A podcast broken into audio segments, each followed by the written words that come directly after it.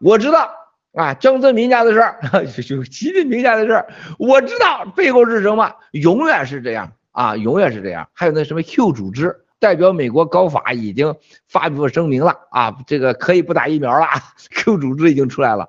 但是你就想着有多少人相信，多少人被愚弄？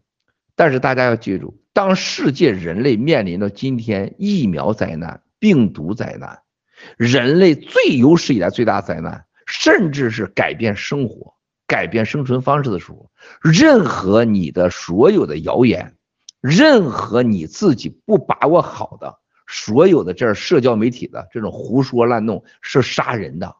所以第今天我要告诉大家，当我们面临着是人类上最大的转变的时候，第一，你做的事情不要图回报，你也别在乎别人认不认可。你说七哥弄的四十几分钟浑身发热，是不是？我也在那脱衣服了，结果把脑袋差点给开瓢了。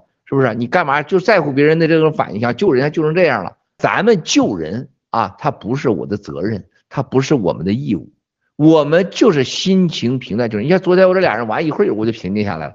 那他打就打去呗，你怎么办？咱喜欢他，咱相信他，工作上他愿意打就使劲打呗。你打五针你也管不着，是不是？啊，那刚才你看到那那在在教堂里边那个女的在那喊道：“你要信耶稣，信上帝，造了那么多聪明的人，你就要打疫苗去。”说那个女的就应该把疫苗给打，就打五针给她。我们别着急，别为人家的死亡而着急，别为人家的打疫苗而着急。我们今天很多很多话题要说啊，这个我今天说到这儿，今天最主要我前期告诉大家的事情啊，七哥身边的环境就是你们要面对的环境，七哥现在做的准备就是你们要做的准备，七哥面对的无奈就是你们无奈，更重要的是七哥的心态。这那这个这个这个照射灯砸了脑袋以后醒过来的心态，就是你们要有的心态。